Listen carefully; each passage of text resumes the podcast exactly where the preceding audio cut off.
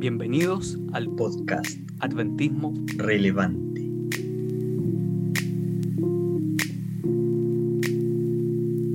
Muchísimas gracias a todos los que nos están acompañando en este podcast. Eh, hemos tenido una gran recepción. Eh, realmente estamos muy alegres de que tú nos estés acompañando durante este podcast, que puedas aprender, que podamos dialogar, que puedas participar de este podcast. Eh, te queremos invitar también a que lo puedas compartir. Nos ayudaría mucho que tú puedas compartir este podcast con tus amigos, con tus iglesias, con tus grupos de jóvenes, grupos pequeños, grupos de oración que tú estás participando. Y hoy día estoy súper emocionado porque vamos a iniciar una nueva temporada. ¿Cómo estás? Alex? Damos la bienvenida también a Alex. ¿Cómo estás, Alex? Ah, estamos muy bien aquí. Eh, sí, también esperando esta nueva miniserie que estamos metiendo dentro de, los capítulos. Como dije la vez pasada, en realidad que hablemos nosotros dos siempre puede resultar como ya de nuevo los mismos dos. No, ahora tenemos a alguien especial invitado, así que atentos ahí. Y agradecido también de nuestros amigos que nos están escuchando, eh, las 73 personas que nos escucharon en el primer episodio. Eh, genial. Eh, aplausos para los que han seguido también escuchando esta cadena de temas relevantes. Así que eso por ahora, Marco. Estamos, estamos contentos.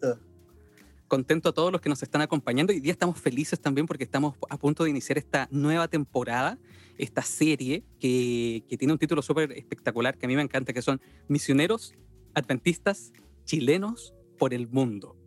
Eh, ¿cuál, es la idea de esta serie? Es conocer como en carne viva qué es la misión. Muchas veces para nosotros la misión es simplemente ver un video la escuela sabática, escuchar al misionero y de repente un poquito alejado de la misión. No sé si te ha pasado eso, Alex, de repente. sí, eh, suele pasar. De hecho, en la iglesia a veces pasa, no siempre, aquí no, no, es crítica, sino que hay veces que la gente como que no pesca mucho el misionero. Eh, generalmente la gente más adulta lo, lo valora harto porque es una historia súper importante e interesante eh, y a mí me gusta, a mí me gusta escucharlo y también ahora aprovechando el tema de la pandemia se muestran por video más que relatado en sí y verlo igual eh, te muestra una perspectiva diferente al solo escucharlo. Creo que eso igual es súper relevante. Pero sí, el poder ahora eh, tener una serie de personas que nos muestren cómo, cómo es su misión en, en el mundo, genial. Y ya nos estamos adelantando con esto, ¿qué estamos no, esto, va a estar buenísimo. vamos a intentar eh, esta locura. Y no ha costado de repente contactar a las personas porque hay algunos que están en lugares muy diversos, gente que está en Egipto.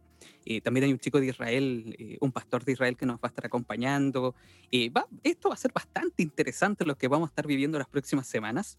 Y el día de hoy tenemos a un gran amigo, yo lo considero un gran amigo, oro siempre por él, lo quiero mucho, hemos participado en algunas actividades. La última vez que lo vi fue hace seis años casi, eh, pero casi siempre hemos tenido algún contacto, eh, que es Víctor, Víctor Adonis, que hoy día nos está acompañando. Él es misionero en chat, misionero adventista en chat, y en este momento está en los Estados Unidos. Así que, Alex, le damos la bienvenida a Víctor. Totalmente, Víctor. Unas palabras para iniciar aquí. Bueno, gracias por la introducción ahí, Marco, Alex. Un gusto estar en este podcast, he escuchado algunos de sus podcasts. me presento, mi nombre es Víctor Adonis, tengo 24 años, soy joven, eh, soy estudiante de, teología, estudio de manera virtual y con mi esposa somos misioneros en la República de Chad, que se encuentra en centro norte de África.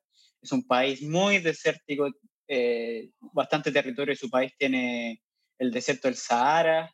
Eh, tenemos compromiso bastante estar allá al menos cinco años y es un reto totalmente que quizás más adelante con sus preguntas vamos a poder contestar, pero eh, soy otro chileno que está en tierras lejanas tratando de cumplir la, la, gran comisión de nuestro Señor Salvador en Mateo capítulo 28, así que no, fue un gusto recibir la invitación, así que estamos listos aquí preparados para, para hablar un poquito sobre la misión, que ¿Qué quiere decir eso?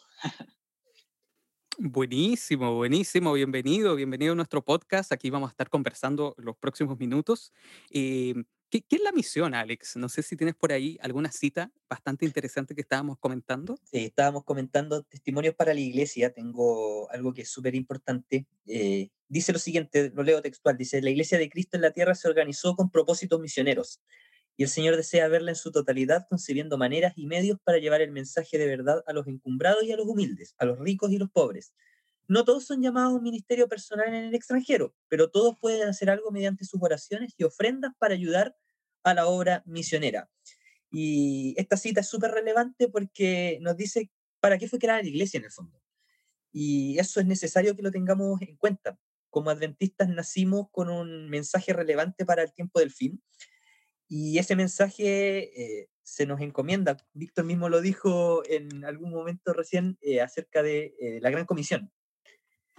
Y en este momento se está atravesando mi gata a través del computador. Disculpen que, que, hagamos esta pausa, pero en este momento apareció una gata, estamos grabando y fue, pero genial. volvamos al tema, compadre. Sí, volvamos. mi, una gata también feliz de estar con él, con nosotros. Eh, Esta parte del video hay que subirla, estuvo muy buena. Nada, como decía, eh, lo importante para nosotros es el tema de la misión. Eh, eso, necesitamos tenerlo presente siempre. Y ahora vamos a estar hablando justamente con, con Víctor, que está fuera, está fuera de nuestro país haciendo misión. Y muchas veces nosotros no estamos afuera, no tenemos esa oportunidad. Yo he estado afuera por motivos laborales, no tiene que ver con la misión en sí, pero uno puede, donde esté, hacer algo. Y eso es súper importante para todos. Yo creo que ahora tenemos que la oportunidad de escuchar eh, otras realidades, otras cosas que eh, están ahí y que necesitan apoyarse también. Siempre uno necesita apoyar a, a los misioneros donde, donde estén. Donde yo no puedo llegar, eh, otros pueden llegar y donde los otros no pueden llegar, yo tengo una labor súper importante que hacer aquí. Así que ese es mi énfasis primero en, la, en el aspecto misión de la iglesia me, parece súper relevante. Me encanta esa cita porque también dice eh, que, hay gente, no todos son llamados al extranjero, pero hay gente que sí es llamada al extranjero. Esa es la iglesia, eso es vivir en misión. Y aquí viene con la primera pregunta que te vamos a lanzar, Víctor, y ahí vamos a iniciar esta conversación. Eh, ¿Cuál es tu historia? Eh, ¿Dónde naciste acá en Chile? ¿Por qué decidiste irte al extranjero? ¿Y, cuáles han sido esos desafíos de irse al extranjero? ¿Cómo, cómo diste este paso tan importante? Bueno, una historia larga. Yo creo que está, todo el podcast podría contar cómo fue mi historia, pero Dios fue maravilloso. Primero que nada, yo soy, nací en Curicó, en el sur centro de Chile. Ah, mi, eh, mi infancia fue relativamente normal, eh, siempre cercano a las cosas de Dios. Estudié siempre en, un, mismo colegio, en el Colegio Adventista de la Cisterna, o sea, nunca me cambié de colegio, siempre pero cuando era adolescente yo quería ser futbolista, o sea, siempre como que, oh, yo quería jugar a la pelota, de hecho, mucha gente en Chile no me conoce con mi nombre, me dicen Mara, que es un apodo de, Maradona. Quizás muchos no saben eso, pero es de Maradona, pero me dicen Mara. Entonces, oh, Mara, Mara, bueno, entonces eso desde niño yo quería ser futbolista, pero como estaba en las cosas de Dios, todos sabemos que un futbolista no, no puede ser exitoso si, si pone primero eh, lo que queríamos, por lo menos adventistas, sobre el, día, sobre el día sábado, fue un poquito complicado. Entonces ahí, cuando ya me estaba acercando a, cuarto medio, no sabía qué hacer. Eh, estaba pensando en estudiar algo respecto a informática, quizás profesor de educación física. Eh, ah, finalmente decidí por un llamado que, que hace rato Dios me lo estaba haciendo en el colegio de, de estudiar teología. Yo me fui a la UNACH a estudiar teología. Yo fui a postular con un amigo que ahora es pastor, que se llama Israel Espinosa. No sé si alguno de ustedes lo conoce. Ok. Y Israel, me, con él fuimos y hicimos la, la, la, la, postulación, los papeles, las pruebas, todo eso, y, y, para mi sorpresa no quedé, no quedé. Fue, fue como, como en 1844, como un chasco para mí, porque mi papá había estudiado en la UNACH. De hecho, la gente que me entrevistó, todo decía, oh, tú eres hijo de Víctor Adón, y yo dije, bueno, creo que eso me va a ayudar, ¿no? Como un pituto, ¿no? Y, y, me, yo decía que sí, oh, qué bien, que, que, que decías estudiar teología. Yo siempre, yo había colportado antes, yo participaba en el club de conquistadores, Yo participé en ese tiempo en los jóvenes de acero, yo conseguí un montón de cartas de recomendaciones de mi capellán, de la Unión, incluso, o sea, un montón. Yo tenía una carpeta así de recomendaciones. Y yo pensaba que con eso me iba a ayudar a que iba a poder estudiar teología en la noche. Yo era joven ¿no? en ese tiempo, bueno, sigo siendo joven, pero ahí más, más chico tenía 17 años. Entonces ellos me dicen que no, y aparentemente la respuesta que ellos me dicen es que estaba muy joven, o sea, ellos habían mandado a madurar muchos jóvenes de 17 años a que ellos pensaran bien realmente si la carrera que habían decidido era la correcta, si habían realmente recibido ese llamado. Entonces para mí fue muy, muy hiriente porque ellos como que me metieron en el mismo saco y para mí me afectó mucho eso, esa decisión. Mi, mi, compañero Israel ya había estado estudiando ingeniería en otra universidad, entonces ellos probablemente dijeron, este muchacho sabe lo que quiere, o sea, decidió salir de otra carrera. Entonces, para mí a los 17 años eso fue como me, me, devastó. Eh, me dijeron no cuando ya no había opción de postular a otra universidad, entonces básicamente perdí un año, un año que, que recapacité bien si realmente era la voluntad de Dios. Eh, me dijeron que volviera el próximo año, pero ya con esa frustración, yo, o sea, yo, me, yo me enojé, o sea, dije, no, esto no es de Dios, no quiere que sea pastor y, me puse a trabajar, empecé a juntar plata aparentemente para estudiar el próximo año, pero finalmente me gasté la plata en diferentes cosas que quería y finalmente no, no fui para ningún lado y, y ya se acercó el mes como para volver a postular y, y, yo no sentí ese mismo llamado. Pero claro, uno no siente el llamado cuando no está cercano a las cosas de Dios, ¿no? O sea, uno cree que no sintió el llamado, pues obviamente si uno no está buscando las cosas de Dios, uno no va a sentir el llamado. Y eso es lo que me pasó a mí. Y, y no sentí ese llamado como antes y, y decidí estudiar otra cosa. Imagínense, ¿qué, qué, puedo, qué, empecé a estudiar? ¿Qué, ¿Qué, se te ocurre, Marco? ¿Qué, cara tengo yo como para estudiar algo? A ver, ¿qué, qué piensas tú? Yo me imagino una ingeniería. ¿Y usted, don Alex? Ya que dijo educación física, probablemente entonces va para allá. Ah, bueno, no, no fue nada, nada de eso Yo me, me matriculé a estudiar diseño gráfico. Imagínense diseño gráfico. Y de hecho, mi esposa es diseñadora gráfica, profesional, ya, pero eh, me metí a estudiar diseño gráfico en la INACAP, no le estoy haciendo publicidad aquí a, la, ninguna universidad. y ahora, si INACAP nos quiere auspiciar, no tenemos ningún problema, gente de INACAP. Así que si hay alguien de INACAP escuchándonos, este es el momento de, de que nos pueden auspiciar. Ajá. Y entrando a estudiar, o sea, me encantaba los primeros, creo que, miren, no, les voy a mentir, duré un mes y medio en la carrera. Un mes y medio en la carrera. Algo que me cambió y que me hizo desertar literalmente la carrera, y es que realmente era el llamado, porque cada vez que yo tomaba el metro me iba a Puente Alto, porque ahí estaba la, la, eh, la sede, me, veía la cordillera en el metro y sentía pero una impresión en mi corazón que yo sabía que Dios me decía, lo que tú estás haciendo no es lo correcto. Y yo no te dije que hicieras eso. Era como, como lo de Jonás, no huir, ¿no? Yo sé que muchos casos, muchos muchos eh, colegas míos también han tenido esa impresión. O sea, como que tú sabes lo que está mal, pero como que reniegan, ¿no? Y tenía una disertación. Tenía que eh, diseñar una camiseta de fútbol, de un equipo de fútbol, pero darle como la, la, como la identidad de la camiseta de lo que representa el equipo. Entonces, a mí como me gusta el fútbol, o sea, yo estaba feliz, o sea, haciendo el trabajo estaba encantado, o sea, encantado. Entonces yo estaba diseñando la camiseta de Cobreloa, también estoy haciendo aquí, anuncio a Cobreloa. Y yo dije, bueno, ¿qué puede ser Cobreloa? El desierto, los zorros, bueno, entonces hice una camiseta bien bonita, con un diseño como de zorro y con los colores. Y yo tenía que presentarlo a, a la clase.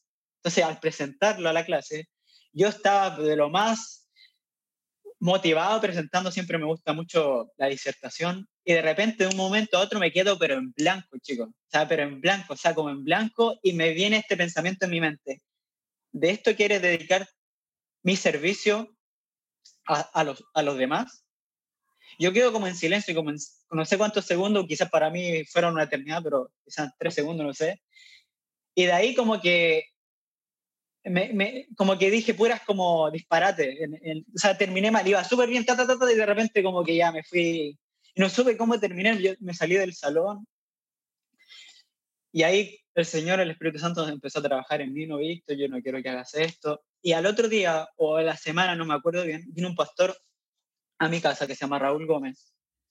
Y él me dijo, ¿tú no has visto la posibilidad de estudiar en otro lado teología? Digo, bueno, no sé, yo no, nunca he pensado en, en, otras posibilidades. Bueno, él me dijo que hay una posibilidad de irse a Cuba, imagínense, irse a Cuba a estudiar teología. Cuba, yo nunca había escuchado que en Cuba, un país socialista, bueno, comunista, tengan la oportunidad de estudiar teología. Bueno, le voy a hacer la, la historia corta. Me fui a Cuba a estudiar teología. Imagínense, me fui a Cuba a estudiar teología. Como en, en, en, el hemisferio norte las clases empiezan a mitad del año. Pero, empecé... disculpa que te interrumpa, pero, pero, pero, ¿cómo fue? ¿Tú estabas acá y de repente dejaste la carrera, tomaste lo que tenías en, la, en el bolso y partiste? ¿O, o te preparaste durante un tiempo? No, yo, de hecho yo cansé la carrera antes que me aceptaran. O sea, era tanto el llamado, o sea, era como que, la, como que Dios me, me dijo, no, Víctor, o sea, mamá, yo lo, lo, que estoy haciendo está mal, o sea, yo sé, me gusta el diseño, me gusta eso como de, de, del Photoshop o del Illustrator, pero yo sé que, que, eso no es mi llamado y, y a pesar de que el pastor me dijo eso, yo sabía que me iba a ir a Cuba, no sé por qué, yo sabía que me iba a ir a Cuba y a, antes de mandar mis documentos ya, ya había cancelado, ya, ya había congelado, no sé cómo, bueno, cancelado la carrera. Ajá. Entonces, me fui, me fui a... Ah, dime. Pero eso es fe, eso es fe, compadre. Qué, qué, qué, impresionante cuando Dios nos habla de manera nítida, directa y clara. Y, y, y, cuando eso ocurre, solamente hay que responder y decir que sí. Eso, eso, eso es llamado. Eh, llamado es, yo estoy siguiendo un curso y de repente Dios me llama y tengo que cambiar ese, ese llamado porque me está llamando y cambiar el curso. Sí. Eh, lo, lo, triste fue que cuando yo postulé y llamé al seminario, el rector me mandó un correo que los cupos estaban llenos, Marco. Estaban llenos. Yo me quería colgar, hermano. Me quería colgar. O sea, yo dije, qué tontera. O sea, claro, yo confiaba que era el llamado confiaba que Dios me estaba yendo para allá y cuando me da la respuesta el, rector, me dice que ya no hay cupos, Víctor. ¿Cómo? Es que yo ya, yo le expliqué, mire, yo hice un sacrificio, que, mire, yo, yo yo le puedo mandar un montón de cartas. No, que no, es lo peor de todo, Marco. Yo ya había comprado el boleto. Yo ya tenía el boleto comprado, yo ya estaba listo. Y yo no sé, lo que pasa es que yo confié también en la palabra del pastor porque me dijo, mira, normalmente los estudiantes de teología, como la conexión es inestable, ahora está mejor el Internet, normalmente los estudiantes viajan allá y si tú tienes todos los documentos ya no, no te van a decir que no porque tú tienes un respaldo. Entonces yo como que no sabía hacer eso, entonces yo llamé por teléfono y él me dijo que no. No es que, es que yo tengo el, el, el, el, vuelo comprado, todo, todo. Y él me dijo, mira, puedes viajar acá, pero no te aseguramos nada. Ven aquí y no te aseguramos nada. Yo viajé y habían tres muchachos como yo que estaban ahí en la incertidumbre. Y yo hablé con ellos y les pedí una oportunidad. Yo les dije, realmente, yo creo que ellos se impresionaron por, por las decisiones que yo había tomado. Le conté todo lo que le estaba contando y decidieron aceptar. Y estudié ahí un año estudié un año que me ayudó mucho a contactar a otro amigo, porque así trabaja Dios, que había estado de misionero en Belice, en una escuela misionera, donde finalmente después yo llegué allá. Mi, mi, mi mayor sueño era ser misionero. 2014 que yo soñaba ser misionero también, y aprender otras culturas. Y finalmente le dije al seminario que yo quiero ser pastor misionero, le, le di mis sueños y me dijeron, bueno, no hay problema, Víctor, si tú deseas regresar, tenemos las puertas abiertas aquí, pero por dos años, no puedes superar los dos años. Bueno, finalmente fueron más de dos años, pero la Universidad de Montemerero me dio la oportunidad de estudiar online, así que estoy continuando mi estudio, bueno, es otra historia, pero estoy haciéndolo breve para que no hable solamente de esta experiencia, pero finalmente eh, en, en, Cuba yo conocí a un amigo que me contactó con, con, un proyecto misionero en Belice y ahí en Belice yo hice, empecé mi, mi camino como misionero. Ahí en Belice después me fui a, a Filipinas y ahí empecé a, a, a, enamorarme más de la, de la misión, de la misión. Es que, esto yo lo encuentro impresionante. Alex, no sé si tú lo encuentras impresionante todo lo que hemos escuchado hasta este momento. No, yo también estoy impactado porque en realidad cuando tú escuchas eso, eh, uno puede decir en primera instancia, no, esto ya no, no es para mí. Eh, y, y, me voy nomás, y, y se acabó. Pero en realidad Dios tiene maneras súper interesantes de llamar y, y, uno no sabe a veces el, camino que Dios tiene preparado para uno. Eh, me impresiona la, la, historia justamente porque Dios lleva a Víctor a un lugar ahora muy lejano y que probablemente tú no hubieras sospechado desde los 17 que cómo iba a hacer esto hasta, hasta ahora. Eh, impresionante cómo trabaja el Espíritu Santo moviéndonos al final a donde debamos y corrigiendo aquellas cosas, en el fondo que, que de repente por falta de fe, por eh, atalantamiento, por cosas nuestras, a veces nos puede pasar. Así que de verdad estoy impresionado por esta, esta parte del relato. No, yo estoy impresionado también cómo él escuchó la voz de Dios, sintió que Dios le estaba hablando con una impresión en el corazón, dejó todo, eh, dejó todas las redes y se echó al mar. Eso yo lo encuentro impresionante. Así que realmente muy, muy impresionante. Y aquí también queremos hacer un llamado a todos nuestros jóvenes que nos están escuchando, a todos nuestros hermanos. Si tú sientes una impresión en tu corazón y, sientes que Dios te está hablando, eh, presta atención. Escucha la voz del maestro. Y si tienes que dejar tus redes por seguirlo, deja tus redes, piénsalo, piénsalo a lo mejor. Hay alguien aquí que está sintiendo el llamado de estudiar teología, de ir de misionero, y, eso está creciendo, está creciendo y no te deja dormir. Escucha la voz del Espíritu Santo. Eh, deja tus redes y, sigue al maestro, sigue simplemente al maestro. Y a mí me impresiona porque ya en todo este ratito ya nos ha mencionado México, Belice, Cuba y Filipinas. O sea, Wow, wow. Bueno, y, en ese momento tú, tú, fuiste primero misionero en Belice, ¿verdad? ¿Cómo, ¿Cómo es la vida en Belice? ¿Cuánto tiempo más o menos estuviste por allá? Bueno, yo he estado dos oportunidades en Belice, la primera por tres meses para tomar el curso como entrenamiento misionero, porque antes de irte misionero uno tiene que prepararse. O sea, no es como, ah, yo quiero ser misionero, ya me voy. O sea, yo no tenía idea, no sabía en inglés, no decía, lo único que sabía era el verbo to be. En Belice es un país pequeño que es un país bilingüe. Entonces, yo, me, yo lo, primero que quería era irme a un país que no hablaba español. Siempre tuve en mi mente dos países, yo no sé por qué, pero una impresión también muy grande en mi corazón era Brasil y Filipinas. Siempre en mi mente, Brasil y Filipinas. A mí me encanta el portugués y yo quería aprender inglés. Quería aprender inglés. Entonces, cuando llegué a Belice por tres meses, eh, mi objetivo era básicamente ser obrero bíblico o sea, apoyar iglesia y también tomar clases. Tomaba clases de evangelismo, a pesar de que eso ya era, para mí, era lo que ya estaba acostumbrado, pero habilidades prácticas. Aprendí construcción, aprendí un poco de salud, a dar, poner inyecciones, hacer también tratamientos algunos naturales, otros también que no son no, no tan naturales.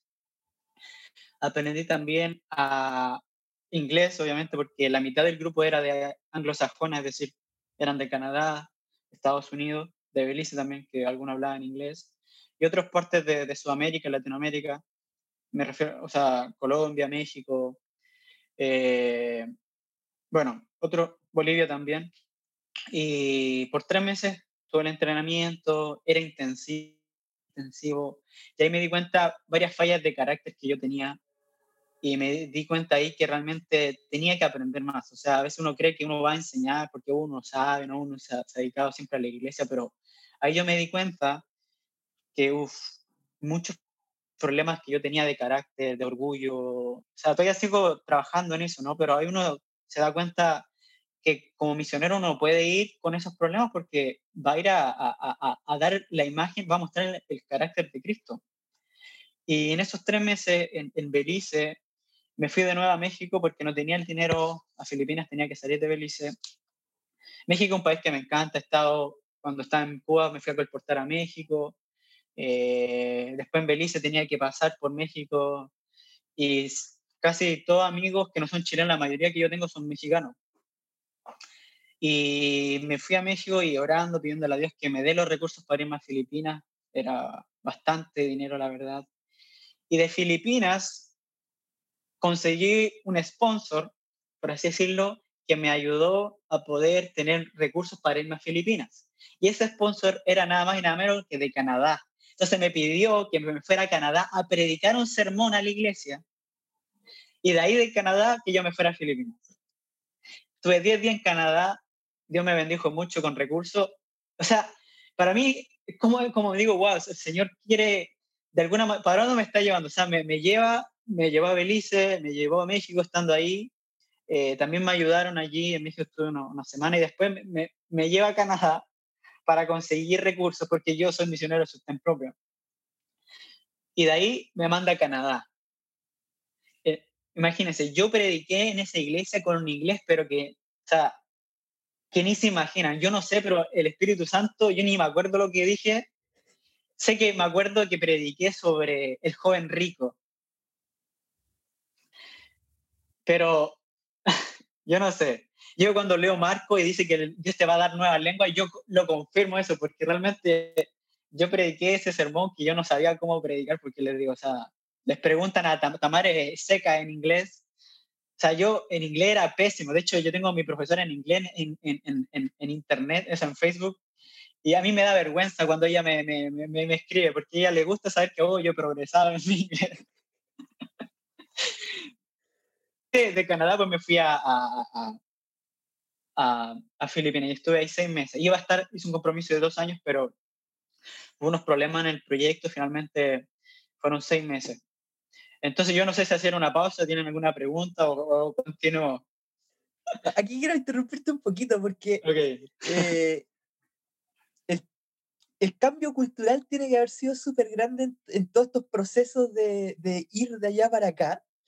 Y, y, tú mismo decías que hay, había aspectos de, de, carácter que uno tiene que corregir justamente a, al viajar. No sé si eh, puedes contar algún, alguna experiencia, alguna anécdota donde el choque de culturas te hizo mm, mover así tu cabeza y decir, eh, aquí tengo que aprender algo nuevo, aquí tengo que eh, entender algo que Dios me está diciendo que yo cambie, porque en Chile se hacen así las cosas y no sé, en Filipinas ¿por qué hacen esto así? Yo no lo entiendo y, y, tengo que aprender esto para alcanzar a otros en el fondo. A, mí lo, a, mí lo, que más me afectó y, y, hasta el día de hoy me afecta y yo digo, Señor, ayúdame. Y yo no sé si culpar, no, no quiero culpar, pero a veces ocurre que muchos padres ah, dejan una enseñanza importante a los niños o a los, adolescentes que, la, que la parte práctica. Yo llegué a Belice, un lugar que es puro campo, puro, puro campo. Yo soy, o sea, a pesar que yo no, o sea, yo me crié en, ciudad. Yo desde que tengo conocimiento en mi casa había un computador, tuve mi internet muy temprano, como mi, mi, papá tenía un computador del año 98 y yo me acuerdo que él tenía ya webcam en, el, no sé, en el año 2000 cuando cosa que no todo el mundo tenía, teníamos internet. Eh, siempre, o sea, a pesar que yo no era rico, o sea, siempre tuve las cosas básicas en mi hogar, pero nunca supe lo que era el trabajo manual. Entonces yo llegué a Belice y me dicen, Víctor, tienes que quitarle la hierba, no sé, a, a, las piñas. Digo, o sea, o sea en Chile nunca se ha cultivado la piña y me, y, me, me, mandan y en Belice, hermano, hace un calor que, o sea, y no es tanto el calor, es la humedad y tú ahí vas con los mosquitos que te van ahí picando y tú como que dices, sí, o sea, a esto vine a, a, ser misionero, o sea, realmente a andar con las, sacando las piñas, o sea, tú sabes que a mí me encanta predicar, dar estudios bíblicos, o sea, mándame a, a hacer eso, ¿no? Pero ahí casi todos los días tenía que andar con el machete cortando la hierba, o sea, podía fácilmente agarrar, un, bueno, en inglés le llaman weed no sé, eh, cortadora de pasto, pero eso es que, bueno, ustedes me entienden. Y, o sea, fácilmente, no, pero tenía que ir con el machete, ¿no? O sea, como que me estaban dando lecciones de vida, como, como, no sé, para que uno aprendiera algo, y me costó mucho eso. O sea, el orgullo me, me, me mataba y, y poco a poco me di cuenta que, que sí, eso me ayudó mucho, me ayudó mucho y cada vez que yo trabajaba me ponía a meditar. Señor, ¿qué, podía, qué puedo mejorar? O sea, eh, muéstrame tu camino. O sea, en esos, en esos momentos de soledad, porque estaba ahí yo solo en, trabajando, esos son los momentos que Dios más te habla. Cuando tú estudias tu palabra, en esos momentos te, te da impresiones grandes. Y a veces nosotros en esta vida cotidiana porque así en Santiago, yo sé cómo es la vida en Santiago, uno no tiene tiempo ni para pensar ni para meditar y no nos damos cuenta, no nos damos tiempo cuando Dios te puede hablar. A veces sí es bueno ir a esos lugares de soledad, sobre todo al campo, porque Dios te habla mucho, sobre todo en la naturaleza. Y el camino a Cristo dice que mediante la naturaleza Dios manifiesta su, su, su poder, ¿no? Yo creo eso, o sea, fielmente en eso. Y me costó, me costó mucho, me costó mucho, Alex, eh, eso. Y hasta el día de hoy sigo trabajando eso y, y, siempre trato de hacer trabajos manuales, cortar, hacer eso, porque yo sé que eso me ayuda mucho para, para mi bienestar emocional. Yo sé que a muchos jóvenes les falta eso para que quizás salir de eso, de la depresión, o no sé. Para mí me ayudó mucho. Y eso en Filipinas tuve que hacerlo mucho, fíjate, porque allá hay un montón de, de malezas, todo es verde, y me ayudó mucho también el trabajo práctico, que no estaba acostumbrado a la construcción y mucho de esa experiencia me ha ayudado también a lo que hemos hecho construcción de iglesia en México, eh, construcciones de casas también en Belice, en Chad también construimos una iglesia. Y eso me ha ayudado, o sea, yo no sabía que Dios me iba a mandar a, a construir iglesias, o sea, yo no, no tengo ni conocimiento de arquitectura ni de planos, pero a veces la experiencia eso te ayuda. Buenísimo. Entonces, eh, tú estás en Belice y de repente te fuiste a Canadá y de Canadá a Filipinas. ¿Qué fuiste a hacer en Filipinas? ¿Qué actividades tenías que realizar allá? Eh, ¿Qué cosas nuevas tuviste que aprender en Filipinas?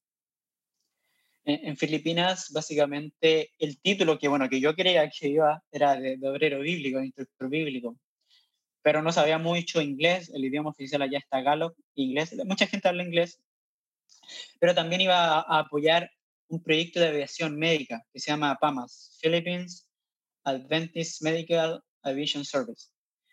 Es un proyecto de sostén propio que apoya a la iglesia adventista con vuelos humanitarios. Entonces, yo tenía un amigo que también estaba en Belice que se llama Ray, Ray Sikic, es un piloto misionero adventista, y básicamente, pues yo era el, ayudante del piloto, ¿no? O sea, yo le ayudaba en el mantenimiento del, avión, le ponía, cuando él tenía que aterrizar, yo iba con, con el, el, tambo de, gasolina, de, benzina, con ayudarle a ponerle ahí a rellenar el avión. Em, construimos una máquina para hacer bloques de cemento, para construir un salón de escuela sabática. Eh, construimos un, un, tanque para poner, o sea, un, a un edificio, bueno, no un edificio como, claro, un edificio para poner un tanque de agua, porque eh, para conservar el agua, y básicamente con él viajábamos a varios lugares de, algunas islas para llevar dos doctores adventistas y hacer eh, médicas. Eh, entonces yo era como el que ayudaba en todo, ¿no? O sea, a pesar que yo no podía hablar mucho el idioma, yo era el que podía ayudar, el que podía hacer cosas, el que ayudaba al, piloto. Y en ese transcurso también estaba aprendiendo inglés, que, que me ayudó mucho Filipinas en, en un, un, nivel de inglés decente, ¿no? O sea, no es perfecto ahora en inglés, pero al menos decente que podía defenderme. Entonces esos seis ah, meses... A ¿Ahí aprendiste a volar también? Volé por cinco minutos, pero no, no, no. De hecho, es uno de mis sueños, porque en chat también hay una avioneta que nadie está usando. Y yo como tengo, o sea, no es como que yo sé nada, pero ya tengo una noción más o menos cómo funcionan las avionetas. Es un sueño, es un sueño que, ahí está. Digo, tan si hay que orar por ese sueño, pero por el momento paso pasito a, a pasito, ¿no? qué, qué, buenísimo, qué buenísimo. Eh, cuando uno, uno, escucha al misionero, esos famosos aviones misioneros, en el misionero valga la redundancia, eh, uno, uno, se imagina cada cosa, pero acá estar conversando con alguien que sí estuvo participando de eso, yo lo encuentro pero extraordinario, extraordinario. Y también mientras tú nos cuentas todo este relato, yo veo cómo, cómo Dios te ha ido dirigiendo. Y muchas veces los no de Dios es porque te tiene preparado, nuestra voluntad es hacer esto, pero Dios te tiene preparado algo mucho más grande, con una mayor envergadura, algo que, que puede trascender mucho más grande y de repente nos aferramos solamente a esos no, por ejemplo, y, y, en realidad Dios tiene algo mucho más grande para nuestras vidas. Por ejemplo, si tú hubieras seguido persistiendo quedarte acá en Chile, no hubieras vivido todas estas experiencias que Dios te ha dicho, sabes que tienes que vivirla tú eres un, joven que tiene un corazón gigante, eh, te, necesitamos eh, que, tú recorras todo esto, que tengas toda esta experiencia de vida, porque tiene un propósito mucho más grande. Muchas veces Dios tiene un propósito mucho más grande y, nosotros de repente lo, cortamos, lo, acortamos, queremos algo un poco más pequeño, pero Dios quiere algo realmente grande. Eso, me llama mucho la atención dentro de todo, de todo este relato. Eh, no, sé si también te pasa para ti eso, Alex. Totalmente. De hecho, no solo los no de Dios, sino que también eh, dentro de la misma obra de Dios, como decía Víctor, a veces, eh, ¿qué voy a hacer cortando maleza? Bueno, Dios también tenía ese plan para poder perfeccionar el carácter y poder ayudarlo a hacer otras cosas eh, y quizás qué cosas más tiene preparadas para, para Víctor ahora. Así que me gusta eso. También me gustaría saber algo que tiene que ver con los idiomas, porque ahora mencionaste que estábamos, después de Filipinas viene Chad, o quizás entre medio quizás hubo otras cosas antes. Yo sé que Chad eh, fue colonia francesa en algún momento, por lo tanto, eh, el choque idiomático tiene que también ser grande en el sentido de pasar de un país de habla española a otro de habla inglesa y después a otro de otra lengua. Es como, ya, no termino de aprender uno y tengo que empezar a, comunicarme con gente de otro idioma. ¿Y ¿Cómo es eso? Eh, es interesante, la verdad, es interesante eso. Pero a mí me encanta. Yo, como le dije a Tansi, uno de mis sueños, mínimo, yo quiero aprender siete idiomas. O sea, es como algo que, que está aquí y estoy tratando siempre de, de, de, aprender. Algunos idiomas son más difíciles que otros, a veces eh, hay que ponerle más tiempo. Fue difícil al principio para llegar a chat porque no entendíamos nada, nada, pero nada. A pesar que, que había misioneros de habla eh, inglesa, eh, aún así era complicado entender el idioma. Chad es un país que habla árabe y francés, son los dos idiomas oficiales.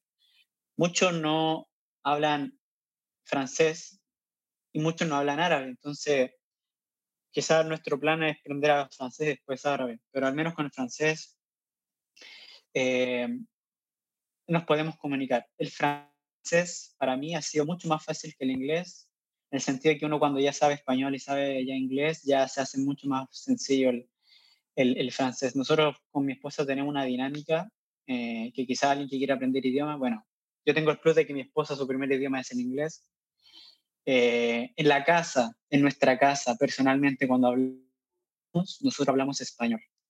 Nosotros hablamos español con mi esposa, siempre. Yo siempre le hablo español. Y si me preguntan a mí si me gusta el inglés, no me gusta el inglés, me gusta aprender idiomas, pero no me gusta el inglés. Yo solo hablo inglés cuando estamos con los misioneros o con su familia, porque obviamente.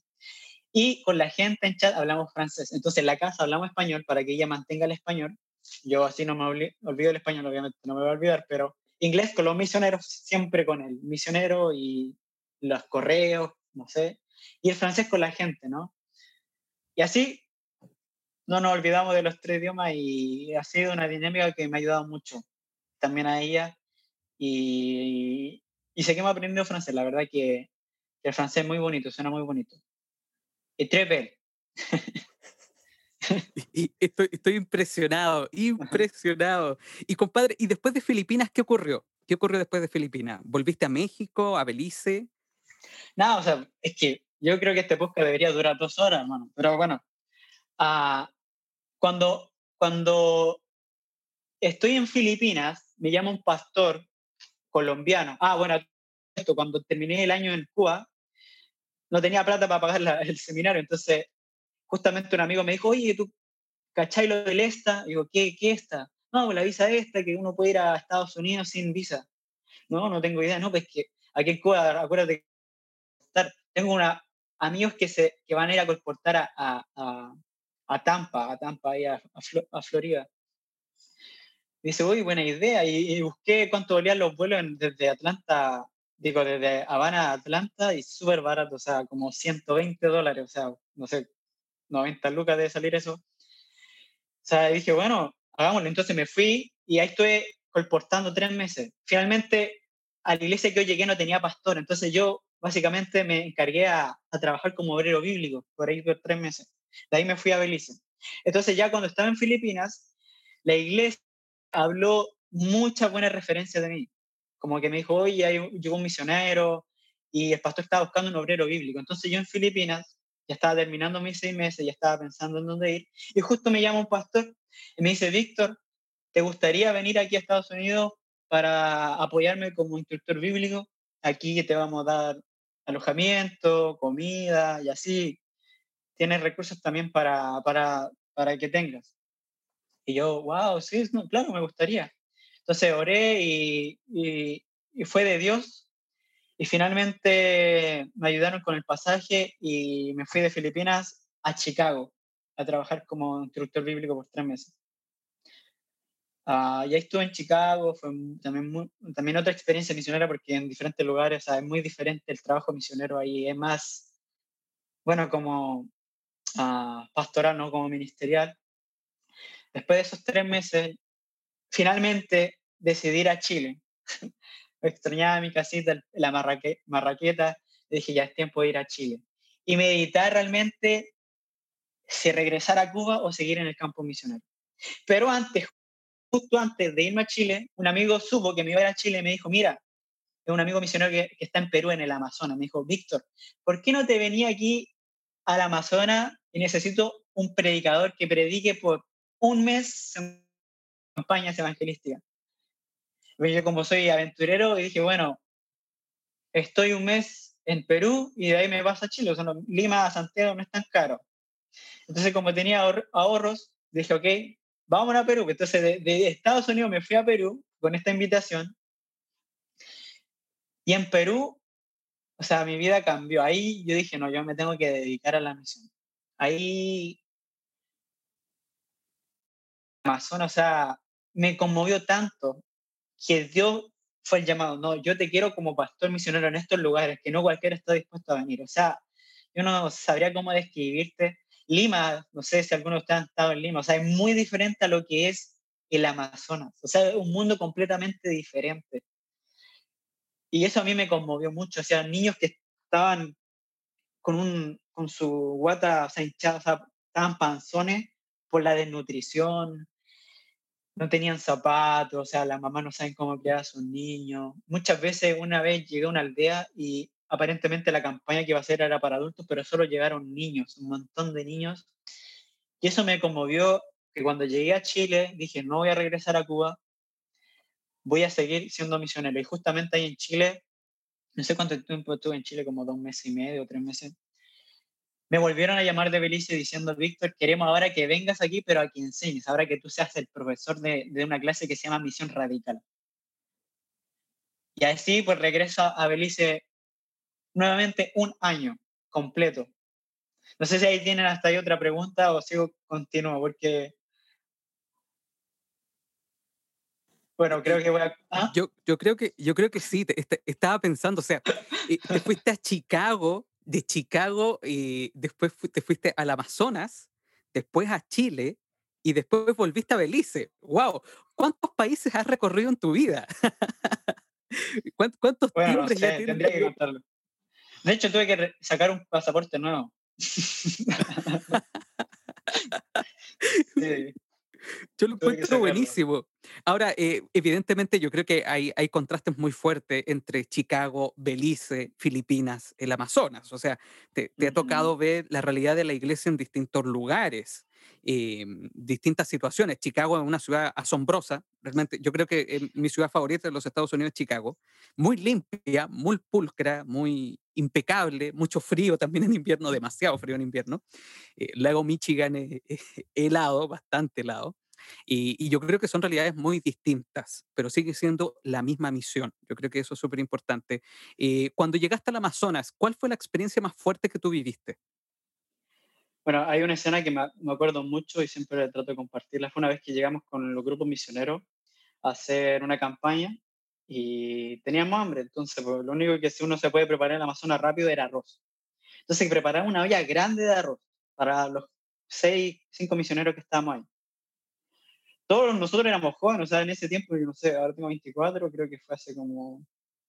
Tenía 21, 22, algo así. Todos éramos, teníamos 23, 20, o sea, éramos chicos, o sea, cualquiera podría decir que hacen cinco misioneros relativamente chicos, o sea, jóvenes en eso. Bueno, que utiliza jóvenes también. Éramos cinco muchachos y estábamos haciendo arroz y de repente, o sea, los niños son los primeros que dicen, oh, son blancos. Bueno, yo no era blanco, pero habían dos ah, americanos que eran, o sea, brillaban de lo blanco que son. Entonces, vienen y oh, ellos le llaman la atención la, la gente norteamericana, ¿no? Porque son rubios, tienen ojos azules. Y vienen los niños y quedan mirando. Pero lo que me impactó es que ellos estaban mirando la comida. Estaban viendo la comida. Pero era arroz simple. Entonces nos quedamos mirando y nosotros estábamos, pero con mucha hambre. O sea, habíamos tomado un peque peque, que es como una especie de bote, o sea, muchas horas por el río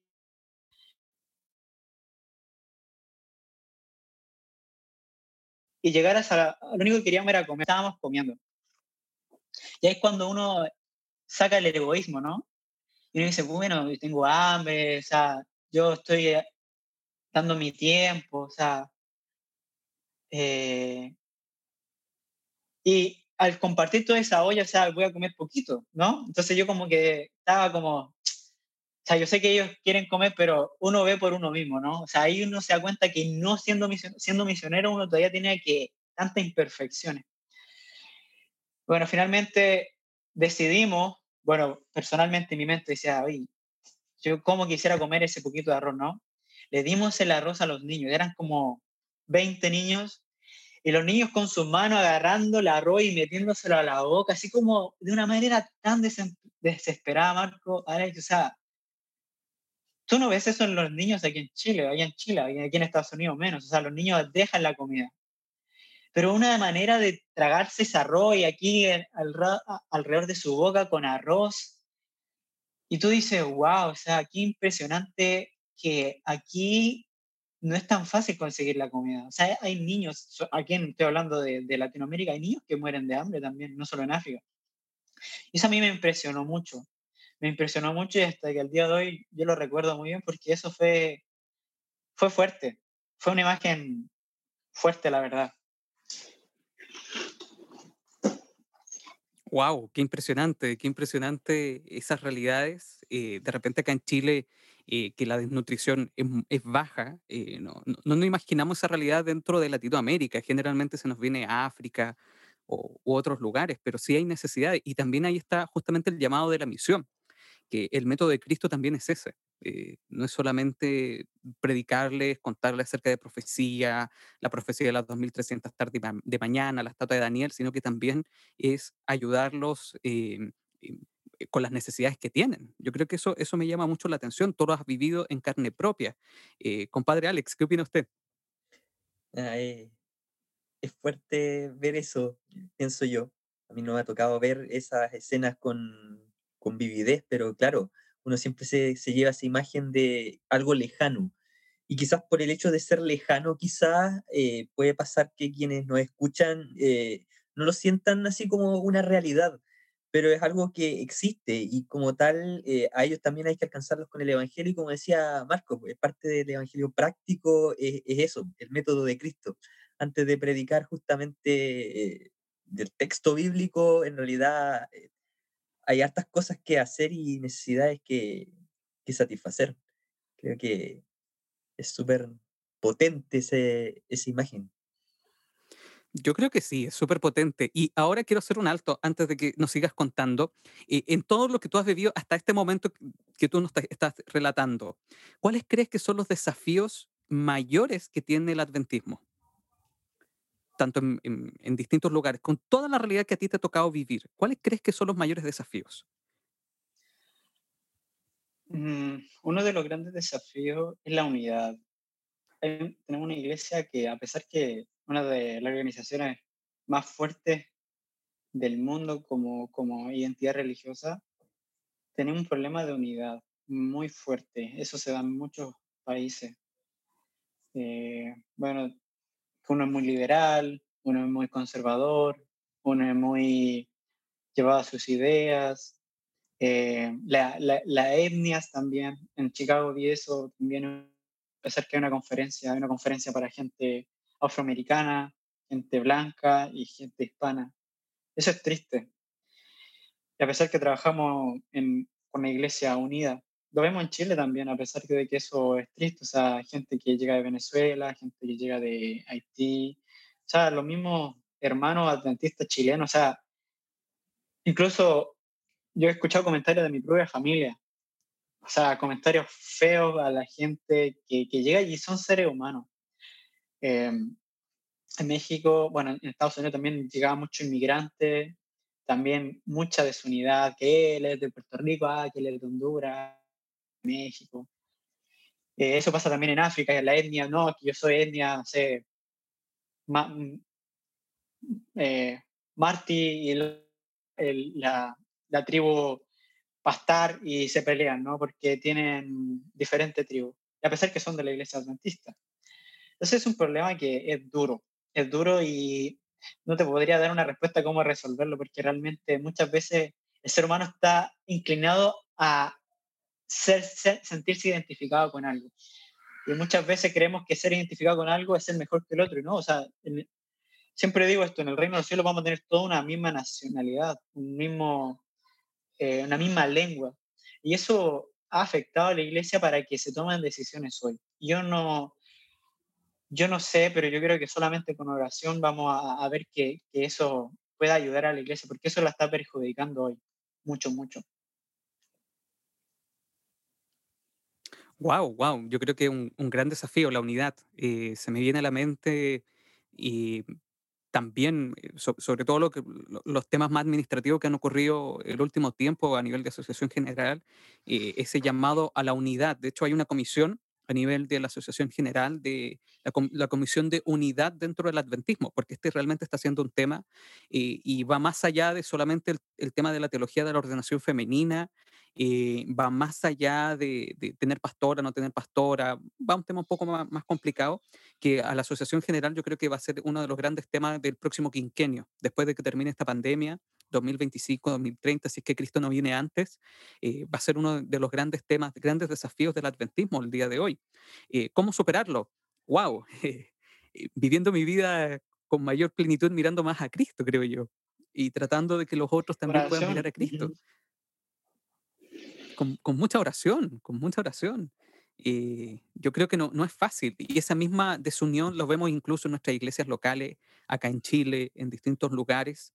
Y, y es un desafío, justamente. Y para eso necesitamos justamente eh, integridad por parte de las personas, de tener eh, eh, un propósito en nuestras vidas, de demostrar que Cristo nosotros lo podemos vivir. Y muchas veces eso lo tenemos que hacer matando nuestro ego matando eh, solamente lo que yo pienso y ponerme en la situación del otro. De hecho, eso es lo que hace Cristo, ponerse en la situación del otro. No es un tema fácil, ¿verdad, Alex? Yo creo que no, no lo es, pero hay, hay ejemplos bíblicos donde podemos justamente tomarnos y gracias a Dios que esto existe, eh, porque podemos aprender de, del Pentecostés. Antes de que ocurriera, bueno, los discípulos viviendo con Jesús, sabemos que se peleaban quién era el mayor tenían ese gran problema, un problema de, unidad en el fondo. Pero una vez que Cristo se fue, eh, estuvieron un tiempo juntos, eh, orando, confesando sus faltas y efectivamente se logró aquello. Y la Biblia nos enseña justamente este ejemplo para que no lo repitamos nosotros como adventistas del séptimo día en el día de hoy. Y es bueno que podamos aprender justamente de esta experiencia y de, esta, eh, de estas cosas, porque justamente eso es lo que necesitamos el día de hoy para el último tiempo. Lo necesitamos. Totalmente. Y de hecho, ese ha sido un tema eh, trascendental en, en, el adventismo. Eh, ha estado metido en la médula adventista desde el Gran Chasco. Después del Gran Chasco, eh, el tema de la unidad ha sido un tema. Cómo organizarnos, cómo tener una administración. Tuvimos una administración que es fuerte institucionalmente, no hay ninguna duda que tenemos una institución fuerte, pero también eso ha traído problemas, la misma burocracia, y, la burocracia tiene virtudes, pero también tiene defectos entre medio. Y, justamente el tema no, no, es fácil, pero yo creo que ahí está en cómo yo vivo mi experiencia de fe, cómo yo lo relato con la gente que me rodea. Y justamente ahí en nuestros auditores eh, es bueno que hagamos una introspección. ¿Cómo está tu corazón el día de hoy? ¿Qué cosas te tienen dividido en tu corazón? ¿Cómo tratas a tus semejantes? ¿Cómo está tu iglesia? ¿Cómo puedes unir mayormente tu iglesia? Yo creo que eso es importante que lo podamos reflexionar también eh, ahora que estamos escuchando este podcast. Eh, pero síguenos contando, por favor. Eh, volviste a Belice, estuviste después de, un tiempo en Chile y después de Belice, ¿qué ocurrió? Bueno, en Belice ah, pasaron muchas cosas. Ya fui como profesor, ya estaba encargado, era también preceptor de los muchachos, de los estudiantes, y eso también es otra responsabilidad de, ser ejemplo, de estudiar más, de, de, muchas cosas, la verdad. Y en ese tiempo, en ese año, eh, bueno, Belice, eh, el proyecto que se llama MOVE, ellos con la gente que está tomando el curso de un año que se llama mentoría, en inglés le llaman mentorship, a mitad de año ellos te mandan a liderar un proyecto misionero a, otro, a, otro, otra parte del mundo. Entonces yo en ese momento ya había tomado el curso de construcción y te mandan con otro misionero más experimentado, dependiendo del área, a ejecutar ese proyecto. Entonces, con otro misionero que es canadiense, que él tenía más experiencia en construcción, me mandan a mí, encargado de finanzas, de construir nada más y nada menos que ocho aulas de clase para un colegio adventista en La Paz, Bolivia. Un, por dos meses ahí. ¿Y te fuiste a Bolivia? Me fui a Bolivia. ¡Wow! me mandaron a Bolivia por dos meses con este misionero. Y no sé si conocen el Metalcom, que le llamaban en Chile. Bueno, es una especie de... Se, hace con, solamente con taladro y con tornillos se, se arma la estructura de... Bueno, de esa manera, bien rápido, después con Plumavit se rellena eh, al medio y después, bueno, se le pone vulcanita o... Sí, vulcanita creo que se llama en Chile.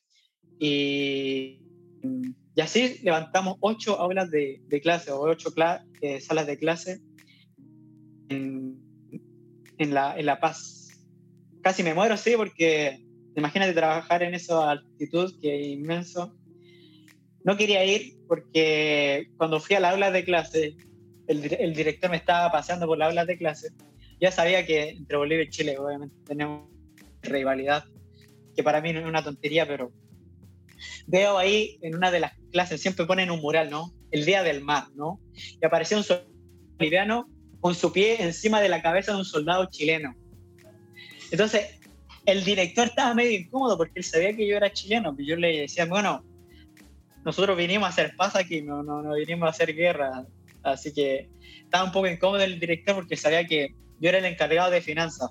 A pesar que no el dinero no, no era mío, pero yo era encargado de, de gestionar los recursos de, de, las compras de los materiales.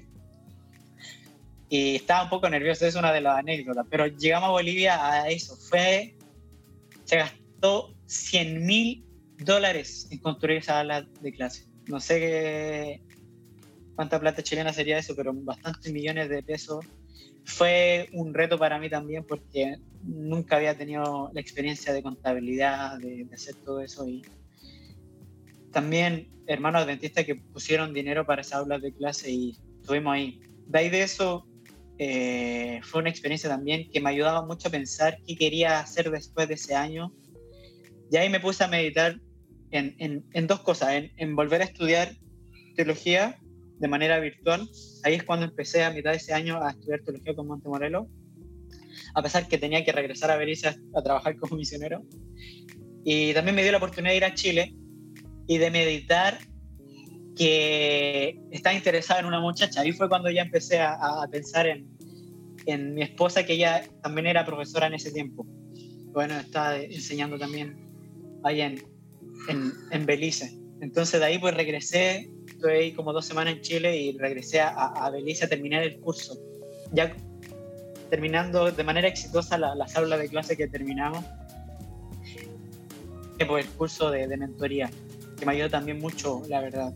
Y ahí pues, más que nada, e, el otro curso de mentoría le, le di más esfuerzo a, a, a, mis clases, porque tenía, era, ¿cómo se llama? Era encargado de los muchachos, tenía que dar clases, era obrero bíblico, encargado de algunas iglesias, estaba tratando de enamorar a, mi esposa y tenía clases online, o sea, estaba pero unos estrés que ni se imaginan.